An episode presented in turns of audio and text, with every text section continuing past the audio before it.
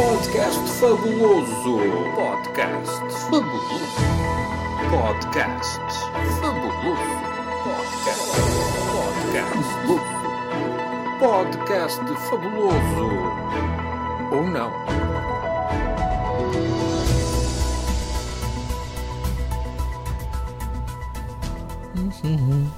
Já estamos no ar? Tiago Luís, já estamos no ar, não me avisaste. Olá, bem-vindos a mais um podcast fabuloso onde fazemos a análise rigorosa da semana política, ou não, com a minha voz, Luís Tiago, e a sonorização de Tiago Luís. Esta semana vamos saudar o novo humorista da televisão portuguesa. Novo é o José Miguel Júdice. Por outro lado, Miguel Sousa Tavares também está a dar os primeiros passos no humor, à inglesa, de fina ironia, e, odeio falar nisso, não tem tanta piada, o Covid-19 que está a ganhar terreno ao nosso Serviço Nacional de Saúde. Mas para acabar em boa onda, temos ainda a continuação do nosso especial das playlists dos candidatos presidenciais deste ano, que foi publicada na semana passada pelo jornal Observador. Está a ouvir, está a ouvir o podcast fabuloso, fabuloso. A luta contra a pandemia. Lacerda Salles, o secretário de Estado da Saúde do governo de António Costa, disse hoje à TVI que não faltou oxigênio para o tratamento dos doentes com Covid-19 no Hospital Amadora Sintra, na madrugada de 27 de janeiro. Durante essa mesma madrugada, foram transferidos mais de 50 doentes com Covid-19 para outras unidades hospitalares. Fica a pergunta: se não faltou oxigênio, então para que transferir todos esses doentes durante a madrugada para outras diversas instalações? Para desanuviar dos ares da Amadora? O, o país ontem foi surpreendido por esta situação no Amadora Sintra. Ah, o Governo está em condições de garantir que isto não volta a acontecer noutro hospital do Serviço Nacional de Saúde? O Governo está em condições de garantir que fará sempre todos os esforços para que estas situações não se voltem a repetir. De qualquer forma, é preciso interpretar bem o que se passou. Sim, vocês interpretem bem o que se passou. Não é nada disso do que estás a pensar, querida. E o que se passou não foi nenhuma falta de oxigênio, como sabem. Não. O que se passou foi que entre mais de 300 uma falta doentes, de chá. 350 Foi uma doentes falta que estavam eh, internados, mais de 150 tá- estavam em ventilação, eh, em ventilação eh, não, não, não invasiva. E por conseguinte, a ventilação não invasiva exige altos fluxos da ordem dos 40, se- 40 a 60 litros por minuto. Obviamente que tendo muitos doentes com esta pressão de oxigênio, isso vai levar a um aumento de constrangimento e um aumento de pressão dentro da própria estrutura. Para evitarmos que a estrutura não suportasse, pudesse não vir a suportar essa pressão dentro, nomeadamente das tubagens, o que se fez foi preventivamente poder transferir doentes para outros hospitais. Bom, assim em poucas palavras, 48 não houve falta de oxigênio. Havia era doentes a mais a precisar de oxigênio. Basicamente foi isso que ele disse. Não precisam que eu volte com fita atrás, pois não. Acho que perceberam. Não faltou oxigênio. Tínhamos era doentes a mais. eh, eh, Mas ao menos tranquilizou-nos. Deu a entender que o Ministério da Saúde tem tudo controlado. E o planeamento não é uma coisa eh, mítica. O planeamento eh, existe. eh, Aliás, nem imagino o secretário de Estado a, a dizer uma coisa dessas, que não existe planeamento. Uh, só momento. Tiago Luís, sim, temos um registro de som para ouvir. Está bem, vamos lá ouvir, vá. Eu Pedia que voltasse a recuperar um pouco aquilo que se passou com o Hospital Amadora Sintra e eh, falou, falava agora de planeamento.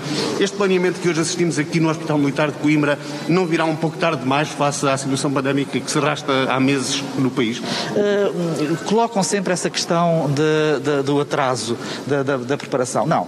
Nós planeamos uh, com o devido tempo, obviamente que executamos uh, no tempo que nos parece mais adequado em função daquilo que são as necessidades e proporcionalmente àquilo que são as necessidades. E, portanto, eu penso que essa, essa figura mítica do planeamento é uma- uh, não deve existir, porque há planeamento, há cenários que estão equacionados e temos soluções para os diferentes cenários. Temo- é- temos é que os adequar às diferentes fases em que estamos. Nem posso acreditar no que eu vi. O planeamento é uma coisa mítica. É, vamos sentindo o pulso à pandemia. Sei lá, aquilo deve ser é, de improviso, é tipo jazz. Vamos. Enfim, vamos adiante saudar o novo humorista da televisão portuguesa já a seguir. Esta semana tivemos uma estreia muito promissora. O jovem, bem, não é assim tão jovem. José Miguel Judice, que tem um comentário na SIC todas as semanas, no dia 26, estreou-se com um texto belíssimo, uh, com muito humor, que espantou toda a gente. Vamos ouvir então esse sketch de comédia de José Miguel Judice. Os titulares de cargos públicos vão ser eh, rapidamente vacinados. Já houve quem dissesse que, que não iria fazer. E disseram muito bem. É um disparate sem não. É evidente. Mas o Presidente da República, não, o mas o Presidente da República está Primeiro-Ministro... num grupo de risco. Eu acho perfeitamente normal que morrer, como morrem sobretudo pessoas com 70 e 80 anos, e como as, à medida que a idade avança as sequelas são piores, eu acho perfeitamente normal que pessoas com grupos de risco, olha, o António Costa é gordinho, portanto, que essas pessoas sejam vacinadas. Mas um mancebo de 30 e tal anos, meu Deus, isto não faz qualquer sentido. Seja Ministro ou Deputado, Seja o que for, é, é, além do mais, é politicamente eh, fantástico passar para quem? Para André Ventura. Estão todos a ajudá-lo. Está Tá claro, só pode ser. Mas qual Ricardo Araújo Pereira qualquer? Isto é muito bom. Quem é que escreverá estes textos? Mas não foi o único. Esta semana foi muito boa para os comentadores da televisão portuguesa. Reparem também neste candidato a comediante, Miguel Sousa Tavares. Depois temos o voto dos imigrantes. Eram 200 mil que estavam recenseados antes e agora passamos a ter 8 milhão e meio. Automaticamente, basta ter o cartão de cidadão e passaram a estar recenseados. Ora bem, 98% abstiveram-se, que é o normal. Mas aqui aparece uma pergunta. O Presidente da República ontem dizia, com razão, que temos que facilitar o voto dos imigrantes, nomeadamente por correspondência. Sim. Não se percebe que não haja. Quer dizer, terem que ir votar aos consulados, quando às vezes estão a centenas de quilómetros de um consulado, não é aceitável. Agora, põe-se uma questão política, que é o seguinte. Os poucos que votam, votam sempre contra aquilo que é o sentido maioritário de voto dos portugueses que cá estão. Nomeadamente, votam muito mais à direita e ontem votaram muito mais em André Ventura. E a questão política que se põe é o seguinte: se facilitarmos o voto de todos os imigrantes, nomeadamente por correspondência, há ou não há o perigo de um dia nós podermos eleger um Presidente da República que, que imagina que está taco a mais ou menos, e a balança pender Basta para quem, imaginar que para quem os imigrantes um milhão votaram. de imigrantes tivessem votado em Pois. André Ventura de facto. O que é que podia ter A acontecido? balança pode acontecer, cair para o lado que os portugueses cá não vivem escolheram e não os portugueses cá vivem. Muito bem, com muita piada. Reparem na, na ironia do texto que, que diz: para proteger a democracia, talvez não seja má ideia impedir os imigrantes de votar. É, é o mesmo que dizer, eh, talvez para manter-me limpo e fresco, seja boa ideia deixar de usar sabão. Não está mesmo muito bom. Tem muita piada.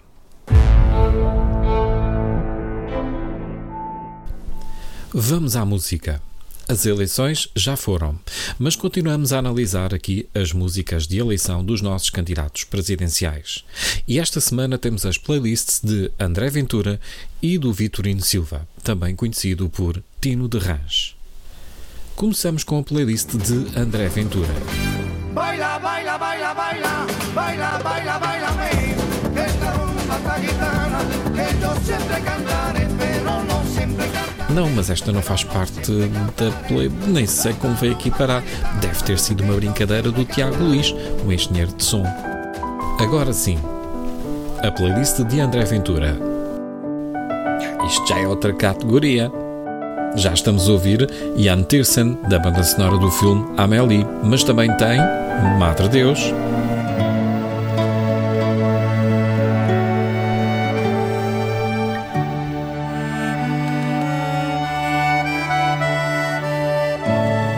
Elvis Presley.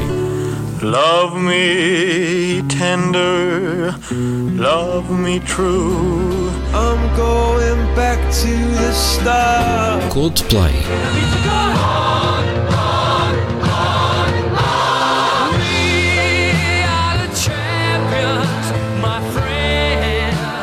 Queen. Isto até parece as músicas de um homem moderado, tranquilo.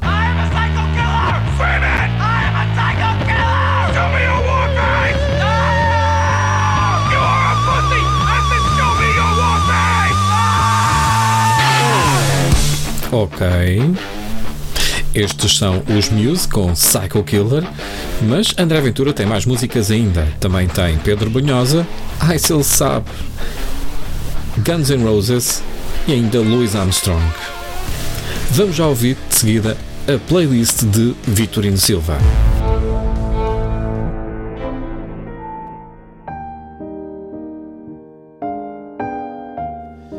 Vitorino Silva, o poeta da calçada, o Alberto Caeiro da política portuguesa. E o que é que eu louvo? Eu sou mestre de culinária e sei enfeitar Isso! Kim Barreiros, mestre de culinária. Mas há mais! Tino tem a sua própria música na sua playlist. Pão com manteiga, do próprio.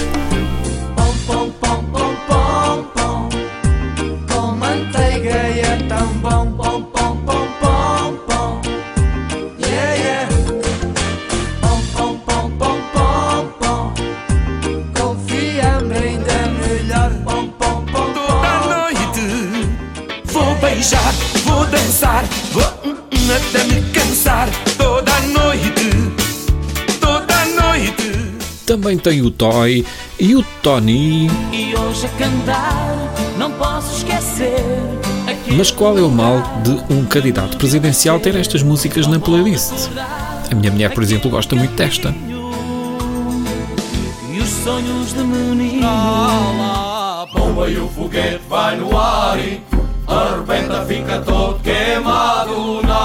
Ninguém vai mais bem. As meninas da Ribeira do Sado, E é com estas músicas do Vitorino Silva, mais conhecido por Tino de Rãs, que terminamos o episódio desta semana. Protejam-se, usem a máscara e cuidado com os dedos no nariz. Até para a semana com mais coisas fabulosas. Até lá!